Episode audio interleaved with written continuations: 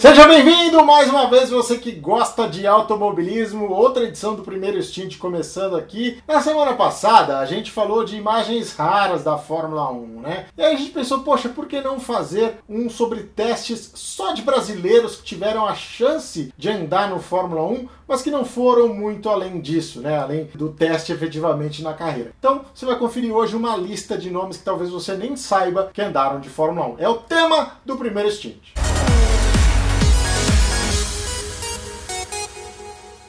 E eu começo pedindo para você fazer a sua inscrição aqui no canal, deixar o seu like também e ajudar a gente a fazer esse conteúdo chegar a cada vez mais apaixonados por velocidade, ajudar a criar uma base muito bacana aqui no primeiro stint para que a gente tenha cada vez mais parceiros para trocar essa ideia a respeito de Fórmula 1. Vamos lá, brasileiros que testaram carro de Fórmula 1, hein? Vamos testar os seus conhecimentos aí para ver se você sabe de todos eles. Por exemplo, esse cara aí na foto, ó, guiando o carro da Ferrari. Me diz quem é aí, ó. Difícil, né? Então vamos lá. É o piloto gaúcho César Ramos, de 21 anos de idade na época. Ele tinha ganhado a Fórmula 3 italiana e recebeu como prêmio da Ferrari esse treino lá em Valelunga. O César guardou isso, claro, para o resto da vida dele, mas acabou direcionando a carreira para os carros de Gran Turismo e depois veio correr aqui no Brasil, na Stock Car, onde ele está até hoje. De qualquer forma, imagens muito bacanas e que mostram o valor que era dado, inclusive, ao César Ramos lá fora na sua carreira no exterior.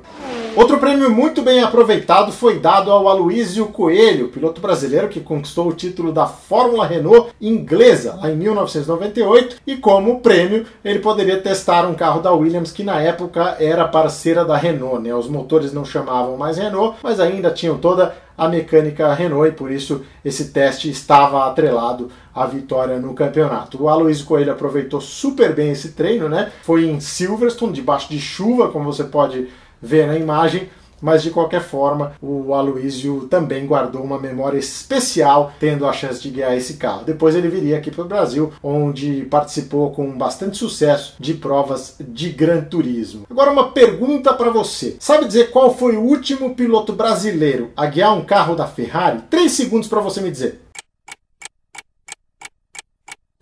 Se você disse Felipe Massa. Errou! A resposta correta é Daniel Serra. Pois é, o cara teve a chance aí de acelerar um Fórmula 1. Isso foi na pista de Mugello, lá na Itália, em outubro do ano passado.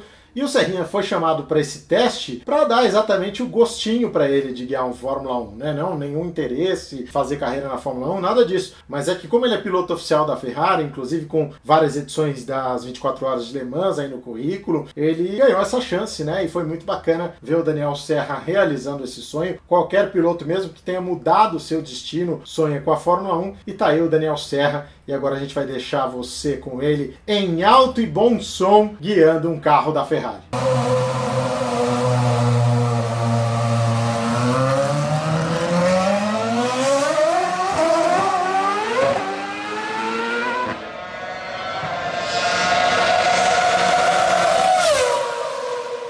Legal demais, né, cara? E o Serrinha merece, tricampeão brasileiro aqui de Stock Car, piloto de sucesso, lá nas pistas do exterior também foi, foi muito bacana ver isso acontecer, né? Agora, João Paulo de Oliveira, vocês lembram dele? Piloto que teve bastante sucesso aí nas pistas do Japão, ainda faz carreira, né? Ele ainda está nas pistas e ele teve a chance de guiar um carro da Williams em Valência. Na época, a Williams era uma equipe bastante atrelada ao Brasil, né? Tinha patrocínio brasileiro da Petrobras. O João Paulo de Oliveira acabava de conquistar o título da Fórmula 3 japonesa, isso era início de 2006, e a Williams chamou o João Paulo para testar o carro dela lá em Valência. Mas olha.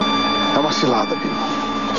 Pois é, apesar do sonho de guiar um Fórmula 1, o carro que os caras deram para o João Paulo era um modelo do ano anterior com um motor novo, enquanto o companheiro de equipe dele, o Nico Rosberg, claro que era o piloto titular para aquele ano, teve tudo novinho, carro novinho, motor novinho. Resultado: 2 segundos e meio de vantagem para o Nico Rosberg nesse teste. Claro que as circunstâncias eram outras, o JP é, foi lá também para curtir um pouco essa chance, né? Curtiu, voltou, fez carreira de muito sucesso, mas ele merecia ter tido um teste em melhores condições do que essas que ele encarou lá em Valência, né? Mas de qualquer forma, tá lá também, pode botar seu quadro na parede. Já pilotei um Fórmula 1 E isso faz muita diferença.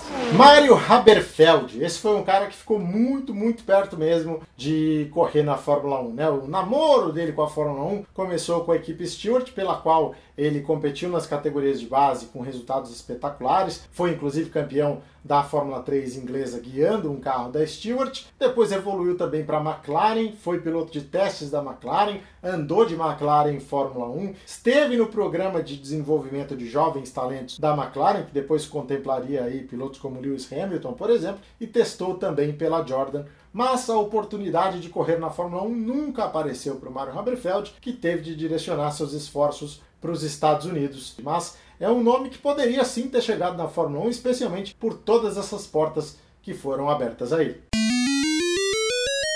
Cara, a coisa mais legal que eu tenho aqui em casa de memorabilia é isso aqui, ó, é do Mario Haberfeld também. Não sei se vai dar para vocês verem aí. É uma luva, um par de luvas, né? Autografada do Mário Haberfeld, tá ali, ó. É o Thiago, um abraço, Haberfeld 2004. Essa luva ele usou em um dos grandes prêmios lá da Fórmula Indy. Me deu de presente, fiquei muito feliz, eu tenho muito carinho por isso. E o Mário hoje tem uma história engraçada, né? Ele cuida de é, onças pintadas, né? Protege onças pintadas lá no Pantanal, lá em Mato Grosso do Sul. E outro dia eu mandei essa foto dessa luva aqui que tá na minha parede, logo em cima da minha mesa de trabalho. E falei, ó, Mário, um, um exemplo daquela época em que você lidava com animais selvagens. Tony Canaan e Hélio Castro Neves, a dupla dinâmica da Fórmula Indy, os dois com vitórias nas 500 milhas de Indianápolis, e eles também tiveram suas chances uh, de guiar um carro de Fórmula 1 apoiados por montadoras japonesas. No caso do Tony Canaan, isso aconteceu em 2005, a BAR deu um teste a ele a pedido da Honda, né, que fornecia motores para a equipe do Tony na Indy. O Tony havia sido campeão da Indy em 2004 e assim recebeu esse teste em setembro de 2005 lá em Jerez de la Fronteira. Claro, não tinha também nenhuma conversa envolvida aí e foi só realmente um prêmio pelo excelente trabalho prestado pelo Tony Canan. A coisa para o Hélio Castro Neves foi um pouco mais séria. O Hélio treinou pela Toyota em 2002, Toyota para ser aça da equipe Penske na Indy e foi muito bem. Foi um teste em Paul Ricard. Pouca gente é, conhece esse teste, né? As imagens não foram divulgadas, isso não foi amplamente conhecido, mas o Hélio foi muito bem, começou a receber e-mail dos engenheiros dizendo: Ó, oh, a gente está pensando em você, você pode vir para a equipe. E então iniciou sim uma negociação. Mas o Hélio falou que tirou o time de campo, deu um passo atrás, quando ele percebeu que tinha muita política envolvida, que existia um certo racha na equipe, que ele percebeu que nem todo mundo queria o nome dele, e sim que haviam outros nomes sendo sondados no mercado. Essa política deixou o, o Hélio muito inseguro, já que lá nos Estados Unidos ele já tinha uma carreira estabelecida e de fato a coisa acabou não dando certo. O escolhido foi o Cristiano da Mata, pilotanha absolutamente competente, né? Mas ficamos sem saber como seria o Hélio na Fórmula 1, já que nunca mais ele teve uma chance, apenas essa do teste da Toyota. Que tal a gente fechar esse vídeo com uma história que hoje, em retrospectiva, é bem engraçada? Vamos lá, vamos falar do Gil de Ferran, piloto campeão da Indy também, vencedor das 500 milhas de Indianápolis e que poderia sim ter estado na Fórmula 1 como piloto, né? Esteve como dirigente, mas poderia ter corrido de Fórmula 1, tinha talento para isso. Ele foi piloto de testes da Williams e depois, em 1993, recebeu uma chance de testar pela Footwork Arrows, lá no circuito do Estoril.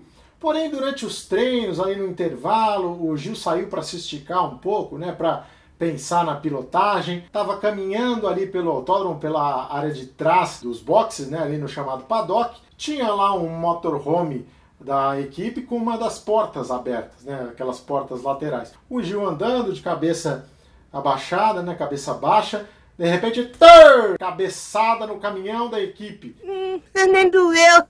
Rachou a cabeça do Gil de Ferran, teve que ir para o hospital, levar ponto, um desastre total. E com isso, a chance dele correr na Fórmula 1 né, foi extinta porque ele não conseguiu mostrar serviço nos treinos a parte da manhã ele tinha consumido toda, né, ajustando o banco, não cabia direito no cockpit, ficou ajustando isso, aquilo, e na hora do vamos ver, meteu a cabeça no caminhão da equipe e não teve chance de seguir em frente. Outro foi o Marco Greco também, né? Piloto da Indy, piloto de moto velocidade, que foi testar pela equipe Fund Metal, também bateu na primeira volta e acabou não tendo mais chances né, de testar e de chegar à Fórmula 1, direcionou sua carreira para outros lugares. Então é isso, às vezes a realização de um sonho acaba tornando, se tornando uma história engraçada para contar né, e de lembrar, mas que realmente não, não, não abriu portas para nenhum dos dois, né? Faz parte, teste é isso. Agora, se você gostou, se você lembra de outros brasileiros que testaram, que tem histórias bacanas, deixa aqui nos comentários pra gente. Aproveita, já se inscreve, deixa seu like e a gente vai trocando essa ideia bacana sobre automobilismo aqui no Primeiro Instinto Espaço. É sempre aberto para você. Um abraço! Será que dá para você dar uma palhinha do que vai ser a apresentação de hoje? Todos os patrocinadores que alicerçam o incremento de uma porta. Rodeio está prestes a começar, vamos ver a apresentação da Natália agora. Em nome da Anglo Ferros. É com você, Roberta.